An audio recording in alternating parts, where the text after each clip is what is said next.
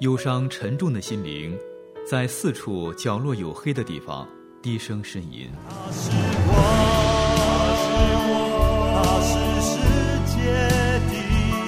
我们需要看见，给我们一束光，一个希望。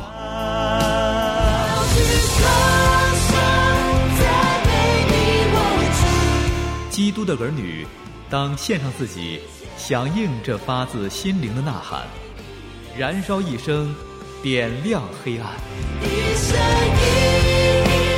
宣教事故事，燃亮的一生。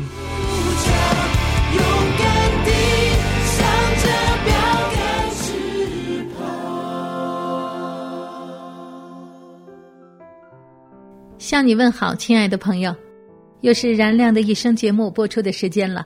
感谢你的收听，在这个节目里，我们为你介绍不同历史时期因着同一个呼召为福音向中国献上自己的中西宣教士。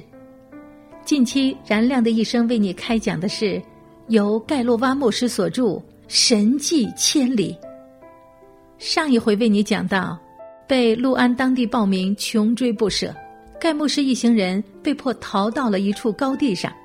晚上露水清凉深重，白天日出还没多久，气温就升得老高。相对于饥饿、干渴，是更可怕的试炼。没有死于暴民之手，难道要倒闭在这干旱旷野之地吗？欢迎你接着收听《燃亮的一生之神迹千里》。由吴爽为你播讲。一百年前，一群外国人因上帝的呼召，全然献上自己，漂洋过海来到中国传扬福音。面对羞辱、逼迫、苦难和杀害，他们如何坚持和走过？欢迎收听盖洛湾牧师所著的。神迹千里。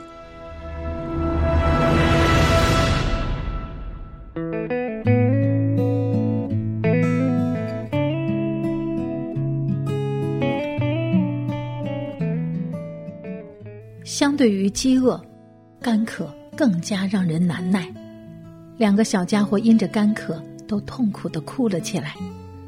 别哭了，小乖乖，我们求神给我们送水来。要一直耐心的等他送到哦。就是这样单纯的将我们的需要告诉天父，就已经安慰了孩子们。看见他们勇敢的擦干眼泪，表示要乖乖听话，实在令人感动。我们尽量用各种办法分散他们的注意力，不去想口渴的事。可是没多久，可怜的哭声又响起来。就这样一直拖下去。大家越来越痛苦不安，特别是弗罗拉。到了后来，我们的小宝贝霍盼再也克制不住的哭喊说：“爸爸，我要水，我要水啊！”如此持续不断，一直到他声嘶力竭，那真是让我们肝肠寸断。至于赫德里，他见到我们的反应之后，便像下了很大决心似的，不再吭一声。静静的坐在妈妈的旁边，连一句低声抱怨都没有。就这样，一连好几个小时，在灼人的烈日下，他的嘴唇干裂，四肢被烤得变了色，仍安静的坐在那里，只一个劲儿的玩着青草。能够有如此自制力的小孩子，真是一个奇迹。最后，我们再也无法忍受看着小孩受苦。就派盛明去山顶的边缘勘探一下情况。他回来说，能见到一条小河，可是距山脚还有一里路。这简直就是对我们困境的嘲弄。远水怎么解得了近渴？虽然很不愿意让盛明离开我们一步，但现在似乎只能派他去设法弄点水回来。从人的角度看，我们一切的希望。甚至存活都与他紧密相连，所以毫不奇怪，当这小伙子从我们的视线中消失的时候，感到一种对黑暗的莫名恐惧。那样的一个时刻终于来临了，也正是我们要受试炼的时刻。在严重干渴、烈日暴晒交击之下，弗罗拉开始出现体力不支的症状，让我非常担心。太阳毫不留情地射出火一样的光芒，非得为他和孩子们撑起一点临时的遮蔽不可。江小姐和我脱下自己上身的衣服，挡在他们三人的头上。即使这样减少了一层日晒。弗罗拉也没有觉得好像能够好受一些而支撑下去。当太阳升向天的正中，黑暗盖过了我的心灵。我想，我们每个人都清楚，各自都在经受着同样的内心历练。看得出来，撒旦一直要得着我们，好筛我们，像筛麦子一样。原先那种有我主临在的崇高感觉。那一个时刻还一直安慰着我们、赐给我们坚韧力量的，现在被挪去了。我们心里喊道：“唯愿我能知道在哪里可以寻见神。”其实，一直近在身边的主，就在这时，为了他自己的圣名，让我们的眼睛被遮住，看不见他了。太阳越升越高。原先撑起的那一小方块遮蔽所投下的阴影越来越窄，很快就会完全没有了。现在已经几乎遮蔽不到两个孩子，但他俩好像也已浑然不觉什么。让人担忧的一种情况是，越来越严重的干渴使得嘴里的口水变得非常粘稠，如胶似漆。如果还没有水送到，连话都不能说了。甚至现在舌头都沾着上颚，难以分开。在那样一个时刻，神所掀起的一切汹涌巨浪，似乎都向我们扑面而来。上有严酷的烈日，下有撒旦那恶者射来的毒箭。我多少次紧紧抓住主的那句话：“我已经为你祈求，叫你不致失了信心，并且一再的对那控告者说。”他虽杀我，我仍要信靠他。撒旦对这一切的回答，却是让我深爱的弗罗拉虚脱崩溃。弗罗拉也亲尝了这段黑暗时间的苦味，但他坚守的信念是：我的肉体和我的心肠衰残，但神是我心里的力量，又是我的福分，直到永远。当看见他横切的忍耐。毫无怨言，温柔的顺服在神的旨意之下，对在山顶上经受严峻考验的我而言，真是难以言传的莫大鼓舞。可是现在，他就在我面前垮倒下去，再也承受不了身体的虚弱、心灵的重担。我眼看他急促的喘着气，除了拖住他的头，没有什么办法减轻他的痛苦。这时。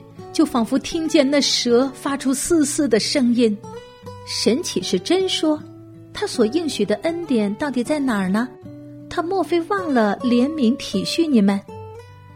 在灵里极度的痛苦中，我亲爱的妻子从黑暗的深渊里喊道：“神撇弃了我们，我们一定是没有行在他的旨意中，否则他不会让我们落到如此地步。”他的身体如此的痛苦不堪，我觉得他正逐渐衰竭消亡。